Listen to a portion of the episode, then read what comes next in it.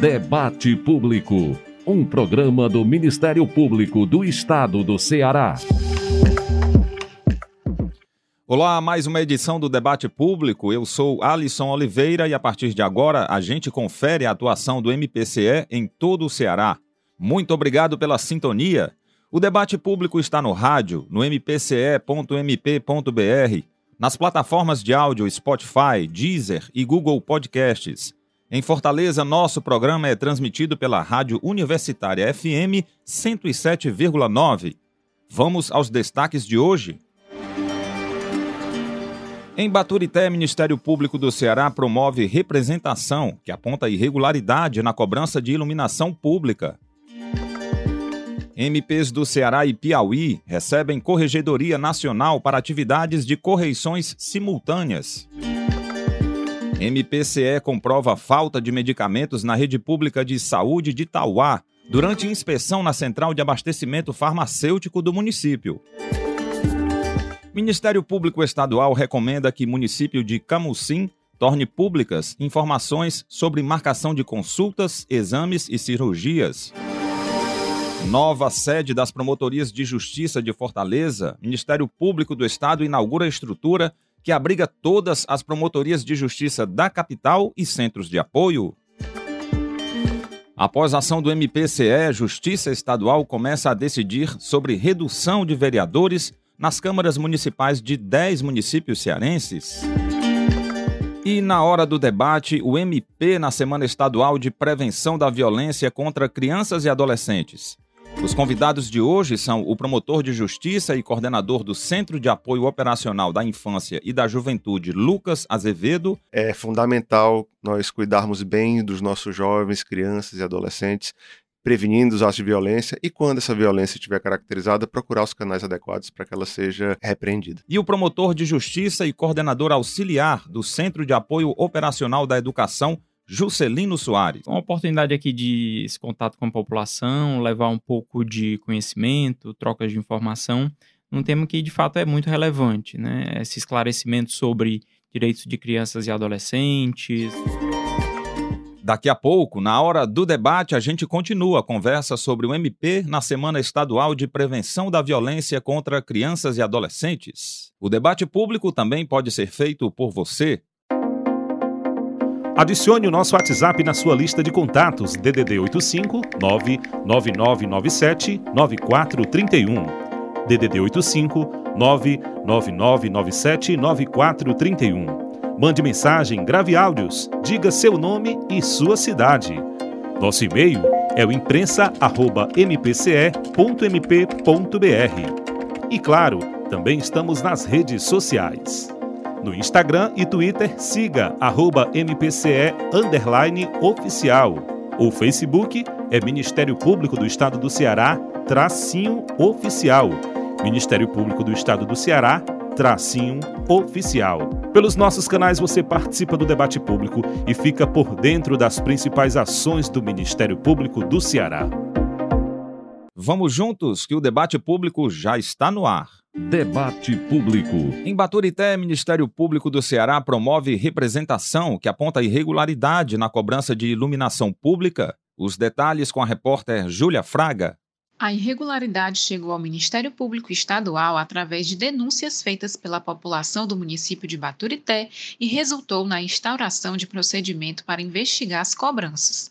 A apuração apontou que o valor das contas se tornaram muito acima da média, especialmente a partir de julho de 2023. O Ministério Público do Ceará moveu representação contra os valores abusivos, como explica o promotor de justiça Antônio Forte. São duas leis que prevêem esse, esse aumento.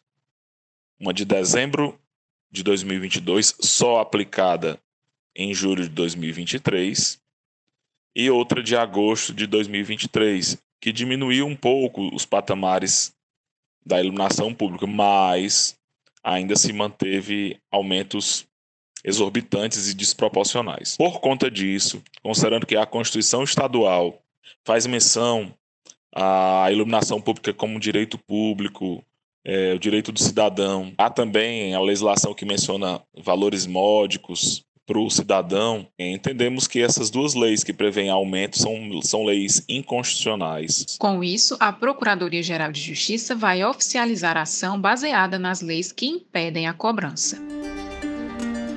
Os Ministérios Públicos do Ceará e Piauí realizaram em conjunto solenidade de abertura da correição ordinária de fomento à resolutividade dos dois órgãos. O evento aconteceu simultaneamente com transmissão ao vivo no auditório das sedes das Promotorias Gerais de Justiça dos dois estados. A repórter Fabiola Oliveira tem os detalhes. Ao longo de três dias, as atividades de correição vão debater as boas práticas institucionais tendo como base o Manual de Resolutividade do Ministério Público e o Guia de Negociação. Publicações lançadas em setembro que abordam práticas fundamentais nas áreas da saúde, meio ambiente, educação, infância e juventude.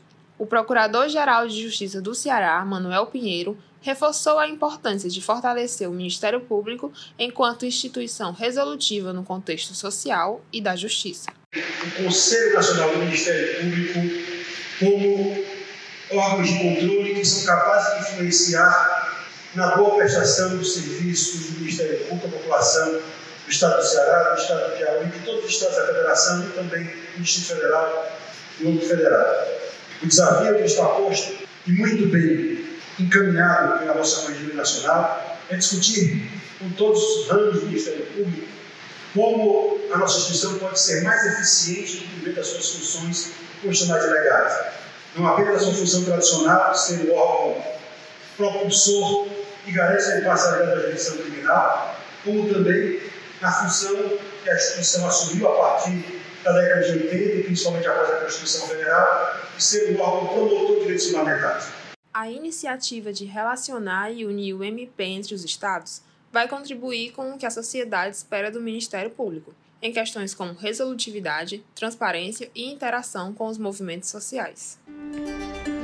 Uma ação de fiscalização do MPCE na rede pública de saúde do município de Itauá comprovou a falta de medicamentos na sede de abastecimento farmacêutico do município. As informações com a repórter Vitória Costa.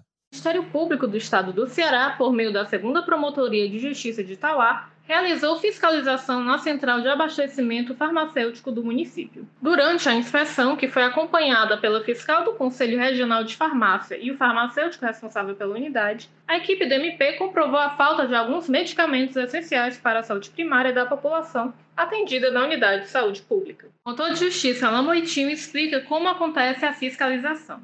Na unidade de saúde, a equipe visitou a farmácia, a dispensação de medicamentos, a central de abastecimento, os refrigeradores de manutenção das imunizações e vacinas, os fiscais do Ministério Público e do Conselho Regional conversaram com os pacientes da unidade a respeito do atendimento, do trato com os pacientes, bem como a dispensação dos medicamentos. A equipe comprovou a falta de alguns fármacos, como por exemplo, losartana dipirona comprimido, prednisona 20 mg, entre outros. Elaborado um relatório técnico com as informações coletadas e o documento vai auxiliar o Ministério Público no acompanhamento por melhorias na saúde pública municipal. Em Camusim, o Ministério Público Estadual recomendou que o município torne públicas informações sobre marcação de consultas, exames e cirurgia. Quem traz os detalhes para a gente é o repórter Emerson Rodrigues. A recomendação orienta ainda que sejam apresentadas as ações realizadas em decorrência do Programa Nacional de Redução das Filas de Cirurgias Eletivas, Exames Complementares e Consultas Especializadas, no âmbito do Sistema Único de Saúde. Todos os dados sobre contratos, licitações, convênios, quantidade de procedimentos, valores gastos e recebidos também devem ser informados e atualizados diariamente no site oficial do município de Camusim. A recomendação foi expedida pelo promotor de justiça Rodrigo Causavara. Estava presente a secretária de Saúde Municipal, momento em que foi oportunizado um diálogo institucional entre o promotor de justiça e a secretária, não só tratando dos quadros profissionais do CAPES, que no momento se encontravam deficitários conforme prevê portaria do Ministério da Saúde do mínimo de profissionais em cada quadro, isso estava deficitário, mas também tratou-se da realidade daquele momento, das filas nas unidades de prestação de serviço de saúde municipal. Na situação, o promotor de justiça questionou a secretária como era feita, feito o acompanhamento dessas filas. E a mesma informou que não havia a publicidade para os usuários do serviço público de qual colocação na fila eles estariam no momento em que os mesmos fossem buscar tal informação. Ou seja, não era uma informação de fácil acesso ao usuário. A recomendação concede prazo de 20 dias para que o município informe ao órgão ministerial acerca do cumprimento ou não da recomendação, sob pena de adoção de medidas judiciais. O MP do Ceará vai investigar a disponibilidade de água potável e de esgotamento sanitário nas escolas públicas de Arneiroz. A repórter Rebeca Noleto traz os detalhes aqui no debate público. O objetivo da recomendação do MP estadual é garantir que a oferta dos serviços de água potável e saneamento sejam adequados e seguros nas escolas municipais e estaduais de Arneiroz. O órgão ministerial solicitou à Secretaria Municipal de Educação uma série de informações, como forma de abastecimento de água nas escolas e uso de caminhão-pipa para abastecer as unidades de ensino. Com a medida, as equipes de fiscalização vão acompanhar a adequação das condições nas estruturas de uso coletivo, como banheiros e cozinhas. As recomendações estão de acordo com o que determina a Lei de Diretrizes e Bases da Educação Nacional. Nova sede das Promotorias de Justiça de Fortaleza. O Ministério Público do Estado inaugurou estrutura que abriga todas as promotorias de justiça da capital, além dos centros de apoio, as informações com a repórter Marta Bruno. O Ministério Público do Estado do Ceará inaugurou a nova sede das Promotorias de Justiça de Fortaleza. O prédio, localizado na rua Maria Alice Ferraz, número 120, no bairro Luciano Cavalcante, está situado em uma área estratégica próximo a outros órgãos do sistema de justiça, como o Fórum Clóvis Bevilacqua, a Defensoria Pública do Estado do Ceará e o Tribunal Regional Eleitoral. A solenidade de inauguração contou com a presença de representantes do MP estadual e outras autoridades locais e estaduais. A inauguração desta sede é um marco histórico na evolução do nosso Ministério Público. Ela é de longe, o item mais valioso do patrimônio material do Ministério Público. Eu falo do patrimônio material de respeito e de credibilidade. Desse patrimônio que é construído dia após dia, com um trabalho sério, dedicado, equilibrado, de cada procurador, de cada promotor, de cada servidor, de cada colaborador do Ministério Público. E se hoje nós estamos aqui contemplando um sonho em forma de prédio, é porque nós soubemos transformar a ansiedade do sonho em planejamento e nós soubemos transformar a intensidade do sonho em energia transformadora. Foram muitos os que sonharam e trabalharam juntos durante quase 30 anos para que este momento chegasse. Com a entrega da nova sede das PJs de Fortaleza, as unidades do MPCE que funcionam na capital ficarão concentradas em um único espaço, facilitando o acesso e o atendimento da população. O prédio concentra todas as promotorias de justiça de Fortaleza, além dos centros de apoio operacional. A estrutura conta com duas torres de sete andares e 330 ambientes, entre gabinetes para os promotores de justiça, auditórios e salas de reuniões. O entorno do prédio teve a área verde preservada e transformada no microparque urbano. Você ouviu aí o Procurador-Geral de Justiça do MPCE, Manuel Pinheiro. E vamos a mais notícias. Após a ação do MP estadual, Justiça do Ceará começa a decidir sobre redução de vereadores nas câmaras municipais de 10 municípios cearenses. Quem traz as informações é o repórter Yuri Silva. A ação do MPCE foi realizada por meio do Centro de Apoio Operacional da Defesa do Patrimônio Público e da Moralidade Administrativa e do Centro de Apoio Operacional Eleitoral, que realizaram diagnóstico preliminar sobre as populações dos municípios cearenses no censo do IBGE de 2022 e sobre a atual composição das câmaras municipais nas cidades cearenses. Dez localidades apresentaram previsão de parlamentares para as eleições municipais de 2024 em número superior ao permitido pela Constituição Federal, entre elas Saboeiro.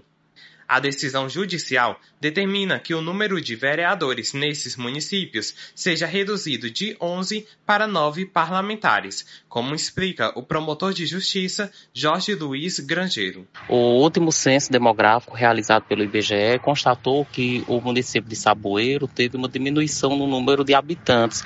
E isso impacta também na composição da Câmara de Vereadores que deve obedecer preceitos que estão estabelecidos na Constituição Federal. Até então, a Câmara Municipal de Saboeiro tinha 11 vereadores e com a redução do número de habitantes se enquadraria na faixa de 9 vereadores, de que o município e a Câmara de Vereadores promovam as adequações necessárias para se adequarem ao texto constitucional bem como para que se abstenham de nomear número de vereadores e de realizar pagamentos é, em limite superior àquele estabelecido na Constituição Federal. Os outros municípios que também deverão reduzir o número de vereadores são Acarape, Acopiara, Aiuaba, Alto Santo, Aracati, Barroquinha, Catarina, Graça e Maranguape. Uma operação do MPCE resultou no afastamento do secretário de Obras e Infraestrutura de Campos Sales, no interior do Ceará, por suspeita de superfaturamento de contratos. A fiscalização aconteceu por meio da Procuradoria de Justiça de Crimes contra a Administração Pública, com o apoio da Polícia Civil, e resultou no afastamento do secretário por 180 dias. A pedido da PROCAP, o Tribunal de Justiça do Ceará expediu ainda 17 mandados de busca e apreensão em Campos Sales, Fortaleza, Pacajus, Mulungu e Itaitinga, contra empresários, gestores e ex-gestores públicos. As buscas foram realizadas nas residências do prefeito de Campos Sales, do secretário de Obras e Infraestrutura da cidade, de ex-secretários municipais, de um deputado estadual e de empresários da região, além das sedes das empresas investigadas. Foram apreendidos aparelhos celulares, computadores e documentos relacionados aos contratos investigados, como explica o procurador de Justiça Emanuel Girão os mandados de busca e apreensão exatamente para coletar mais elementos para embasar a denúncia do Ministério Público, que já tem indícios da prática desses delitos. Então, essas cautelares que foram cumpridas hoje, inclusive o afastamento do secretário, é exatamente para aprofundar a investigação e para evitar que haja é, destruição de provas caso é, esse servidor público permanecesse no exercício do cargo. Então, esse foi o objetivo é, dessas cautelares que foram cumpridas hoje em diversos municípios com essas pessoas ou que têm cargo público na Prefeitura de Campos Sales ou que têm relação com essas empresas que estariam envolvidas nos atos ilícitos. O Poder Judiciário determinou ainda o imediato encerramento dos contratos da Prefeitura com as empresas investigadas que atuam na prestação de serviços de limpeza pública e transportes em Campos Sales. A investigação do MP estadual teve início nesse ano a partir de denúncia que relatava gastos excessivos com locação de veículos e limpeza pública. Boletim de notícias. Nós estamos no mês de outubro, quando é realizada uma importante campanha de conscientização para o controle do câncer de mama, o Outubro Rosa. A data celebrada anualmente tem o objetivo de compartilhar informações e promover a conscientização sobre a doença, além de proporcionar maior acesso aos serviços de diagnóstico e de tratamento, contribuindo assim para a redução da mortalidade por essa doença o Ministério Público do Ceará sempre promove ações voltadas para a garantia dos direitos da saúde feminina. Durante todo esse mês, várias atividades serão realizadas por meio do Centro de Apoio Operacional da Saúde.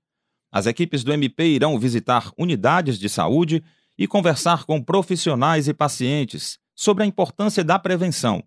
No próximo dia 26, será realizado um encontro na sede da Procuradoria de Justiça, reunindo especialistas sobre a prevenção ao câncer de mama.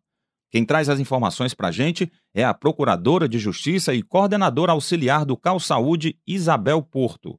Já elaboramos essa agenda com o movimento social do Outubro Rosa, exatamente para estar verificando esse serviço. E outra coisa que nós já fizemos um agendamento foi de um evento para estarmos discutindo toda essa temática, né, da efetivação das políticas públicas com relação ao combate e enfrentamento do câncer de mama. Então, esse evento ele se dará aqui na sede da Procuradoria Geral de Justiça no próximo dia 26 de outubro, né, que nós queremos, né, não que a gente só trabalhe o câncer de mama, o câncer de útero, né, nessa perspectiva do mês de outubro, mas é um mês emblemático para estarmos trazendo essa temática e enfatizando cada vez mais a população, de fazer a população feminina, a população até masculina, porque não é só a mulher que tem câncer de mama, mas o homem também, e então toda a população, em todos os gêneros, para a gente estar fazendo a questão, né, fazendo a consciência do autocuidado, fazendo esse chamamento público para estarmos trabalhando exatamente esse viés. Agenda MP. No próximo dia 20 de outubro, o Ministério Público do Ceará, por meio da Escola Superior e do Centro de Estudos e Aperfeiçoamento Funcional, realiza a palestra magna de encerramento do sétimo curso de vitaliciamento do MPCE, com o tema Política de Atenção às Vítimas e o papel do Ministério Público.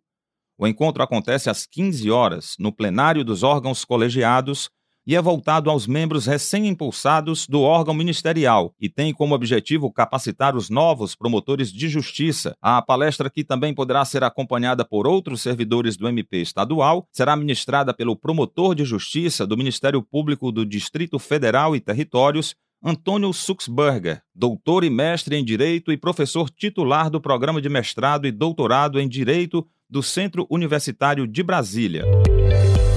O próximo encontro do Clube de Leitura do MPCE vai debater o livro Galileia, do escritor cearense Ronaldo Correia de Brito, realizado pelo Centro de Estudos e Aperfeiçoamento Funcional e pela Escola Superior do Ministério Público. A atividade aberta ao público vai acontecer no dia 31 de outubro, às 19 horas, por meio da plataforma Microsoft Teams. Para participar, basta realizar a inscrição pelo link de cursos do órgão no endereço cursos.mpce www.mp.br. O projeto foi organizado com o intuito de promover a cultura e fomentar a discussão sobre obras literárias que fogem das temáticas jurídicas, aproximando assim a interação com a sociedade.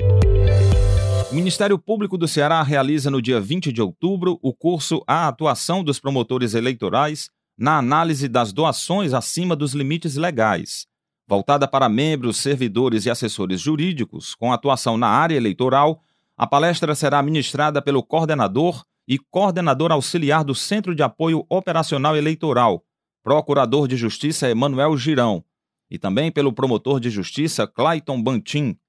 Os interessados deverão fazer a inscrição na plataforma de cursos da ESMP/CEAF. Agora, aquele momento em que vamos conhecer ainda mais de perto o Ministério Público do Estado do Ceará. A história do MP.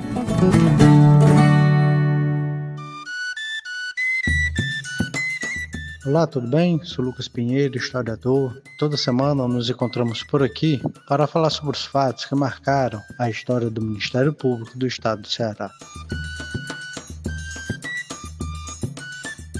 A proclamação da República representa um marco importante na história do Brasil e na criação do Ministério Público. Esse momento histórico desencadeou debates intensos sobre a necessidade de modernização das instituições públicas brasileiras. Foi assim que, em outubro de 1890, Campos Salles, então ministro da Justiça, assinou o decreto número 848, que não só organizou a Justiça Federal, mas também deu origem à estrutura do Ministério Público Brasileiro. Vale destacar que, embora os promotores já desempenhassem um papel importante na sociedade brasileira, foi somente no sistema republicano que o Ministério Público foi organizado e passou a coordenar a atividade dos promotores de justiça. A história do Ministério Público Brasileiro é, portanto, uma parte essencial do nosso passado e um componente vital para o funcionamento do nosso sistema jurídico atual.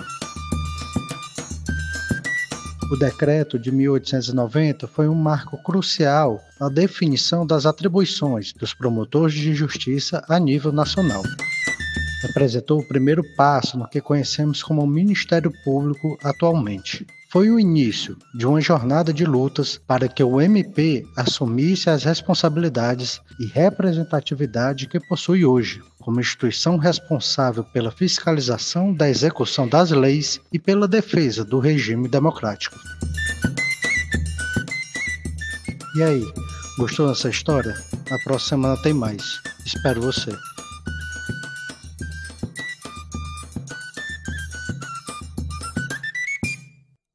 Obrigado ao historiador Lucas Pinheiro pela participação aqui no debate público.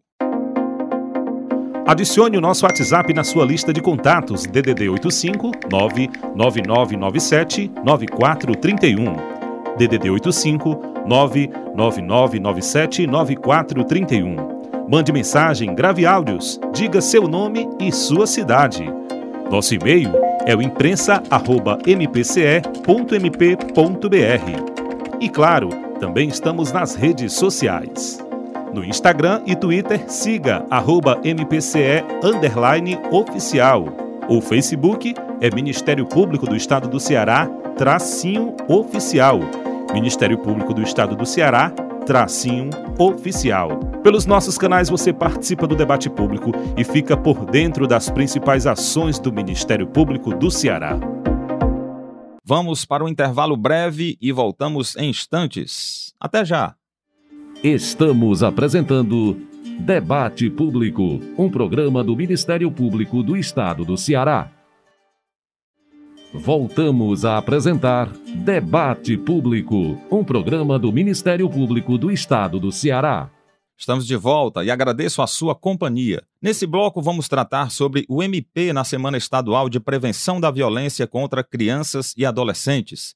Os convidados de hoje são o promotor de justiça e coordenador do Centro de Apoio Operacional da Infância e da Juventude, Lucas Azevedo, e o promotor de justiça e coordenador auxiliar do Centro de Apoio Operacional da Educação, Juscelino Soares. É hora do debate. Hora do debate. O MP na Semana Estadual de Prevenção da Violência contra Crianças e Adolescentes. Olha só, os convidados de hoje são o promotor de justiça e coordenador do Centro de Apoio Operacional da Infância e da Juventude, doutor Lucas Azevedo. Também está aqui conosco o promotor de justiça e coordenador auxiliar do Centro de Apoio Operacional da Educação, o doutor Juscelino Soares. Doutor Lucas, de que forma o Ministério Público Estadual ele pode contribuir numa temática tão importante e, por que não dizer, permanente, né, que é esse enfrentamento à violência contra crianças e adolescentes? Bom, Alisson, é, o Ministério Público ele pode atuar, digamos assim, e ele atua em duas frentes muito claras uma frente de natureza preventiva e de articulação de todos os atores que devem fomentar e executar essa política pública de prevenção à violência contra crianças e adolescentes, e também em uma outra vertente, que é a vertente da responsabilização, com a promoção das ações penais cabíveis e também ações cíveis né, de, de, de natureza reparatória contra aqueles que praticam atos de violência contra crianças e adolescentes.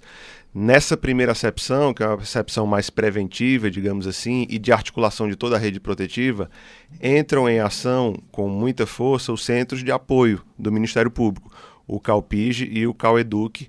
Eles lidam com essas temáticas, cada um na, com, com, com, as suas especificidades. O, o CalPIG tentando é, e realizando uma articulação de todos os atores da rede protetiva da infância para que essa rede possa funcionar cada vez melhor, de forma mais eficiente e eficaz, de modo a nós identificarmos com a maior brevidade possível possíveis atos de violência, seja violência psicológica, violência física, violência sexual ou violência institucional contra crianças e adolescentes. E aí adotar protocolos para que esses protocolos sejam seguidos e essas crianças sejam cuidadas dentro de uma técnica acadêmica que envolve a área jurídica, a área da psicologia, do serviço social e da pedagogia, que essa criança seja efetivamente tratada para que os danos que possam ser causados contra ela sejam anulados ou minorados da melhor forma possível.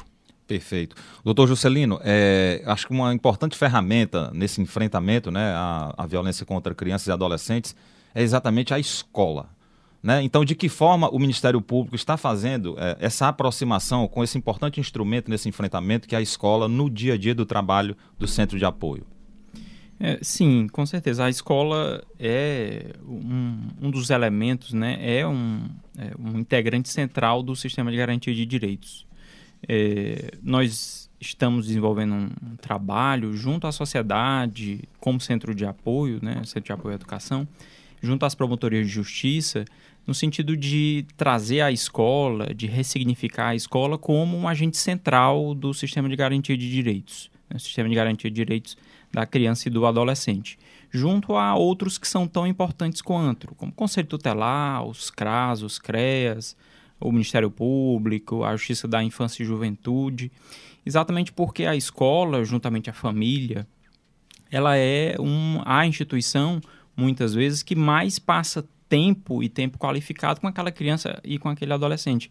Então, é, os profissionais da educação, desde que devidamente instruídos e capacitados, eles têm a possibilidade de serem observadores extremamente qualificados de todo tipo de violação. Violações físicas, violações psicológicas, violações morais daquela criança, daquele adolescente.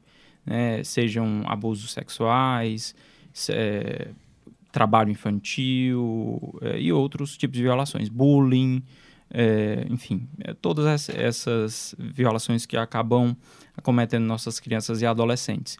E esse trabalho junto às escolas tem se desenvolvido pelo Centro de Apoio, com alguns projetos, dentre eles o Previne Violência nas Escolas Não, que é um trabalho desenvolvido hoje pelo Centro de Apoio à Educação aqui do Ministério Público do Estado do Ceará, é, presente hoje já em, em, quase 100 municípios aqui do estado, é, e ele visa exatamente criar comissões de prevenção e combate à violência nas escolas, no sentido de deixar o corpo de educadores treinados para identificar violências em crianças e adolescentes e saber como se comportar diante daquelas violências, ter um fluxo de atuação dentro da escola e interagir junto ao resto da rede de apoio, assim como polícias e sistema de justiça. Então, essa é de fato a nossa intenção de que as escolas sejam observ observadores qualificados de violência e tratadores qualificados dessas violências. Eu já volto daqui a pouco a, a conversar com o doutor Lucas, mas o senhor tocou num ponto importantíssimo que até bem pouco tempo nós enfrentamos, né? que foi essa onda de violência em torno das escolas.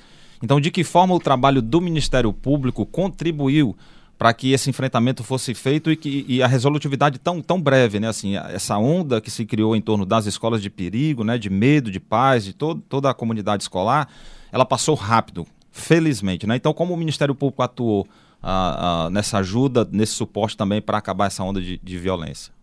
É, exato as escolas, houve, na nossa percepção, uma diferença muito clara entre os municípios e as escolas que se mostraram preparados eh, até certo ponto, claro, para enfrentar essa onda de violência que era muito mais moral e psicológica do que factual, física, de ameaças, né? um terror muito mais psicológico do que um terror concreto, daquelas escolas e aqueles municípios que não tinham essa preparação, não tinham fluxo de tratamento daquelas notícias, não tinham é, uma um pré-aviso de como aquela notícia iria ser tratada no âmbito no escolar. Então, o trabalho do Ministério Público junto às escolas foi no sentido de que elas estabelecessem uma forma de trabalhar aquela notícia, tanto no corpo escolar quanto na interação com as forças policiais e com os demais equipamentos do município, da saúde,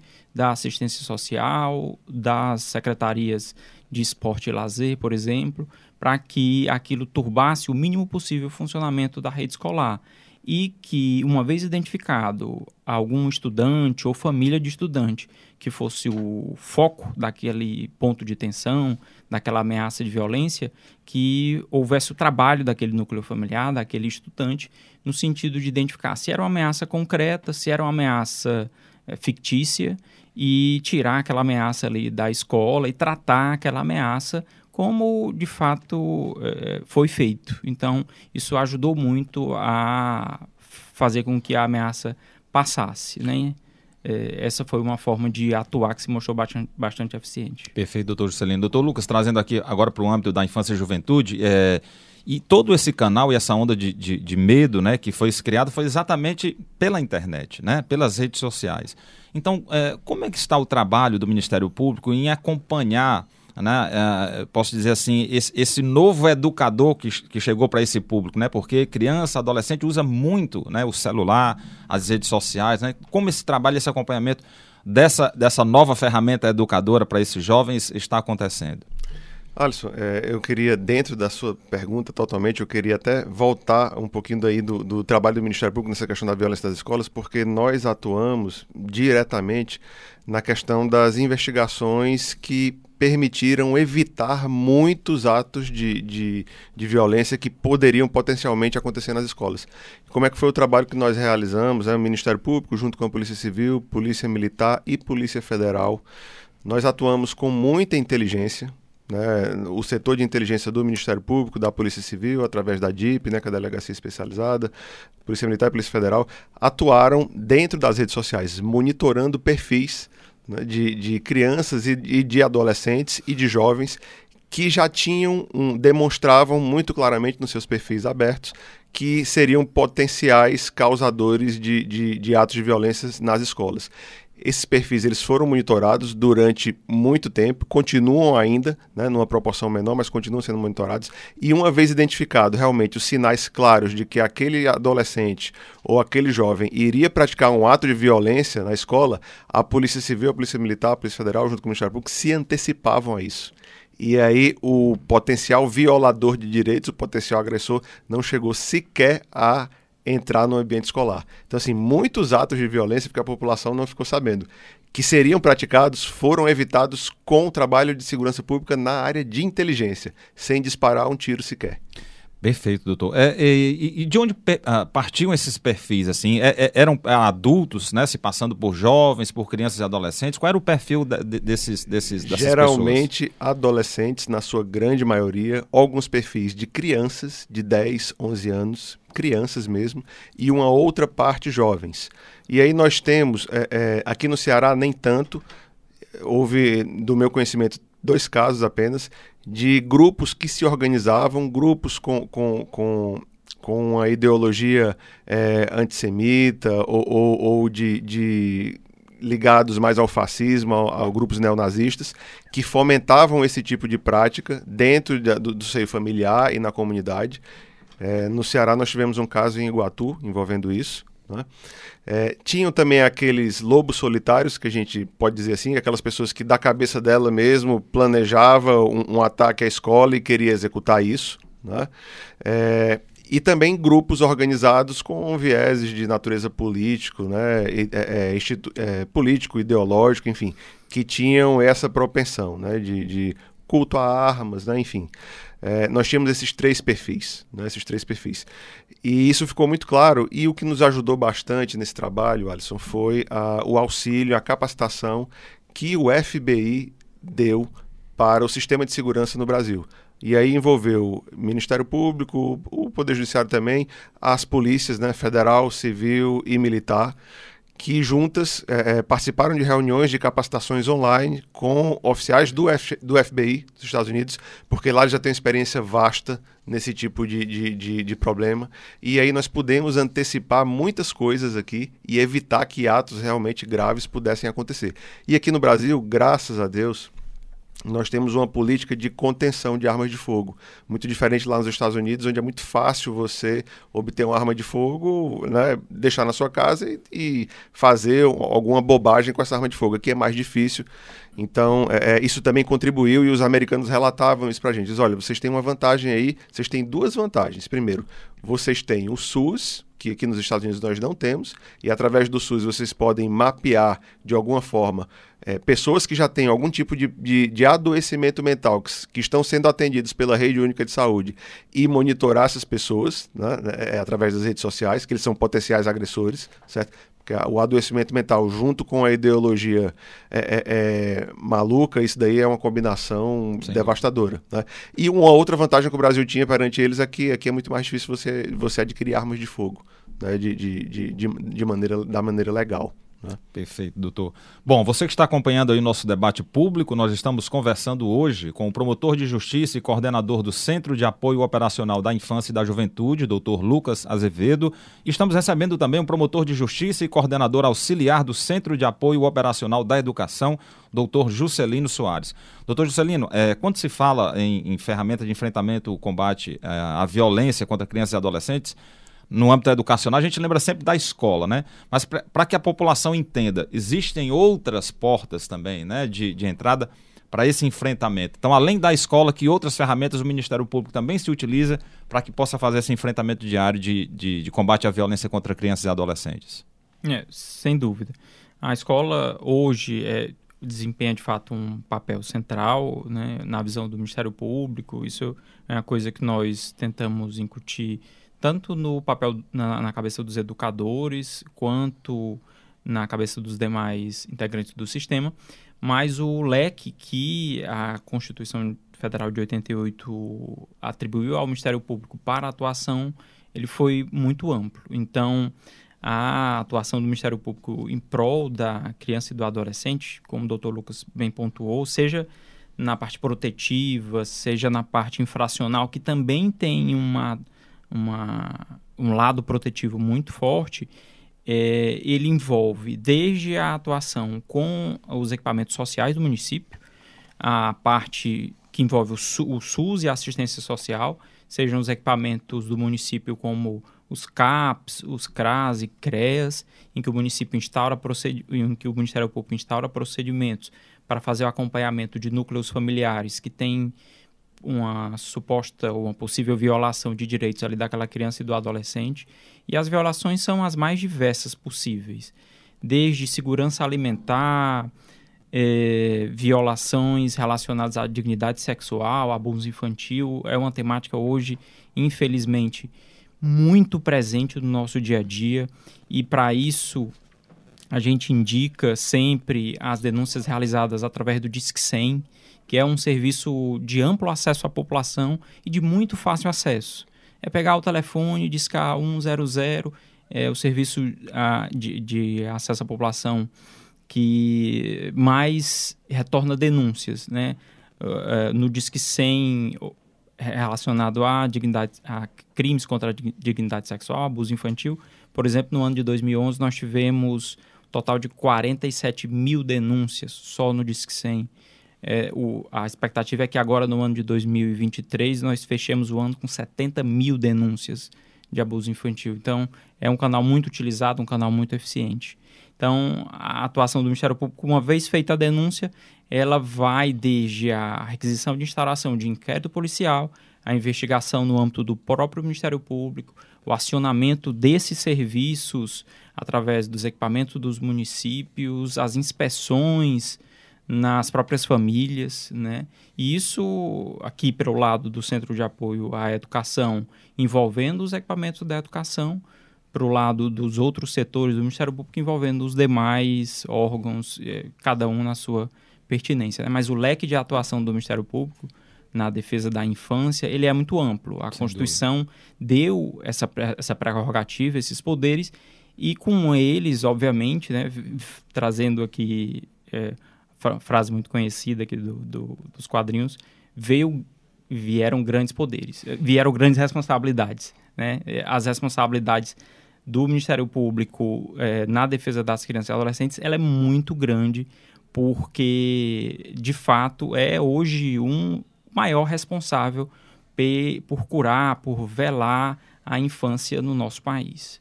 É, as crianças, nas suas mais variadas violações, têm a figura do promotor e da promotora de justiça como um garante, um, uma figura que obrigatoriamente vela, assim como o próprio pai e a própria mãe.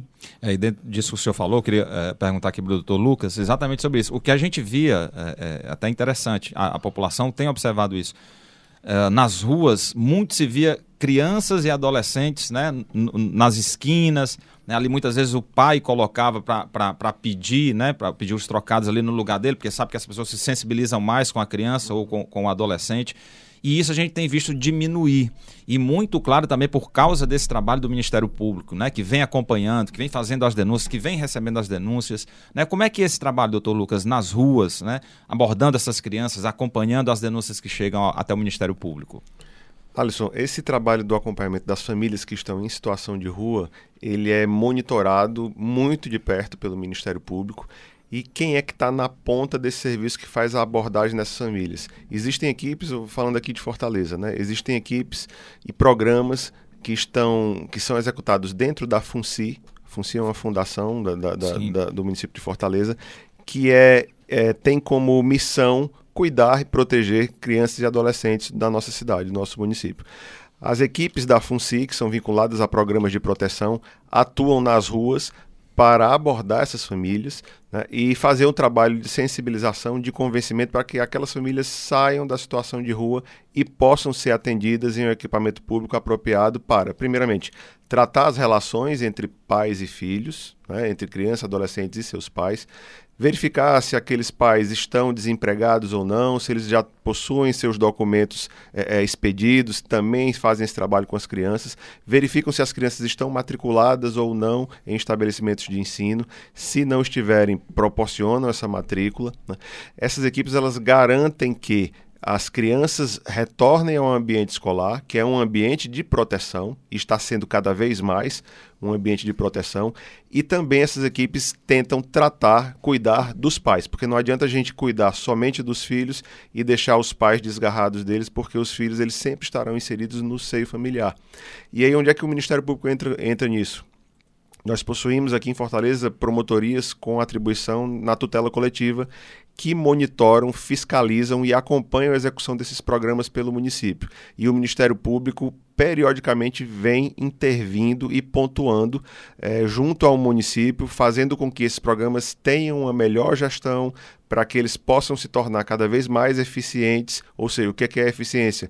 Você é, fazer mais com menos recursos, né, sendo mais eficientes e também atingindo resultados mais promissores, ou seja, sendo mais eficazes nesse propósito de proteger crianças e adolescentes da nossa cidade. Perfeito, doutor Lucas. E, e assim, ainda dentro desse assunto, é, é, interessante porque muitas vezes a pessoa que está ali no seu veículo né, fica na dúvida, né? Será que eu realmente é, é, tenho que dar essa, essa, essa, moeda, esse trocado que a criança pede, eu não tenho? É, é, realmente difícil essa abordagem, né? É difícil, mas assim, é um trabalho cultural, digamos assim, né, Alisson? Qual, qual é a, a, a melhor medida a ser tomada?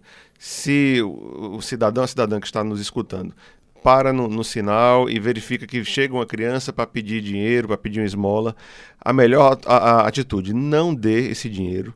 E aí, um gesto muito, muito interessante que pode ser tomado, ao invés de dar essa esmola, fazer uma contribuição para o fundo da, da, o FIA de Fortaleza, né, o Fundo da Infância, é, é, que protege crianças e adolescentes. Essas contribuições elas podem ser feitas durante todo o ano, certo?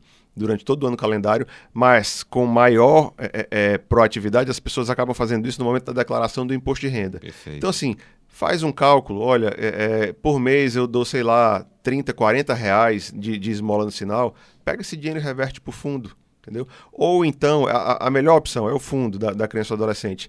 Se, se quiser dividir esse dinheiro entre o fundo, escolha uma instituição que realiza já um trabalho sério na área protetiva da criança e do adolescente, seja voltado para a saúde, né? a gente tem instituições que cuidam de crianças que possuem câncer, né? que são acometidas pela doença do câncer, seja mesmo na área protetiva, ministrando é, é, é, conteúdo educacional ou acolhendo aquelas crianças que estão em situação de vulnerabilidade. Então, existem essas duas opções que são fantásticas: contribuição para o FIA e também a ajuda para instituições sérias que já realizam trabalho na área protetiva da, da infância e juventude aqui em Fortaleza ou no estado de uma maneira geral já há bastante tempo. Muito bem.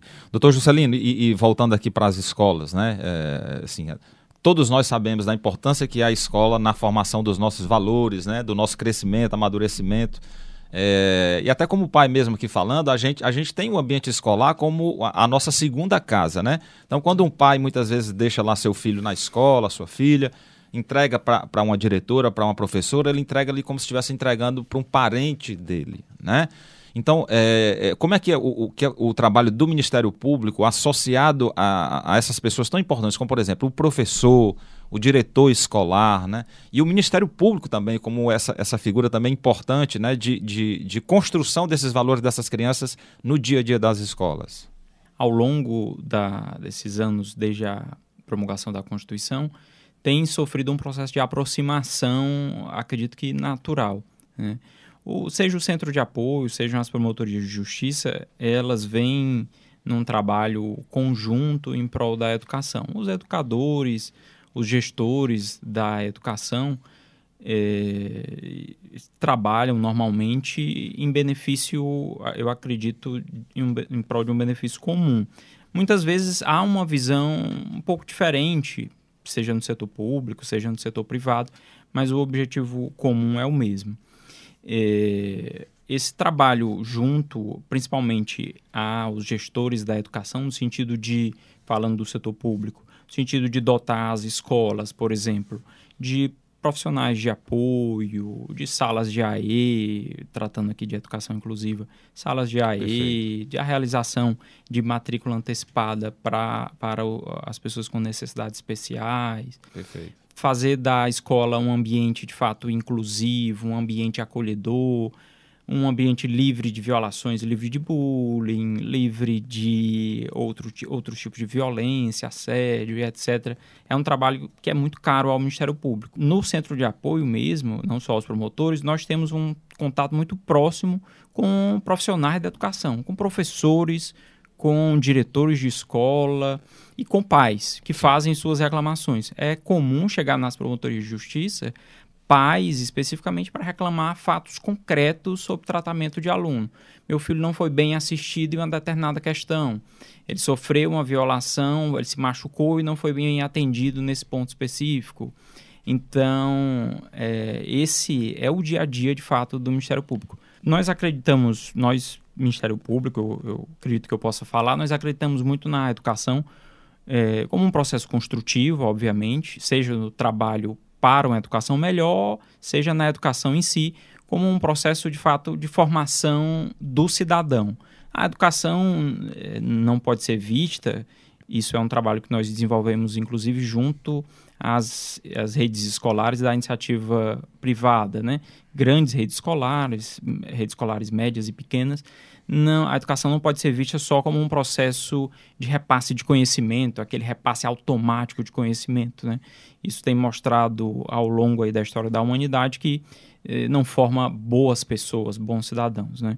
Então, ah, para que a educação tenha esse, esse produto de formação de bons valores, bons seres humanos, desenvolvimento de pessoas com condições humanas adequadas, ela precisa de um processo formativo completo. E dentre essas questões há a necessidade de integração do diferente, da pessoa com a necessidade especial física, da pessoa com necessidade especial de intelecção, né? Então, essa necessidade de adaptação da escola, de adaptação dos educadores, ela é muito importante. Então, isso deve acontecer com as, eh, as formações dos educadores, com as adaptações dos espaços, e isso é um trabalho que o Ministério Público desenvolve rotineiramente. seja através do ajuizamento de ações, expedição de recomendações, audiências públicas, as audiências extrajudiciais nos gabinetes e promotorias. É um trabalho que é desenvolvido eh, como pauta regular e está inserido, inclusive, na, nos, no calendário regular do Centro de Apoio à Educação. Muito obrigado pela participação. Lembre-se, a atuação do Ministério Público do Estado do Ceará você acompanha através do mpce.mp.br e nas nossas redes sociais. Obrigado pela sua companhia e até o nosso próximo encontro. Debate Público, um programa do Ministério Público do Estado do Ceará, em parceria com a Rádio Universitária FM, Fundação Cearense de Pesquisa e Cultura e Universidade Federal do Ceará.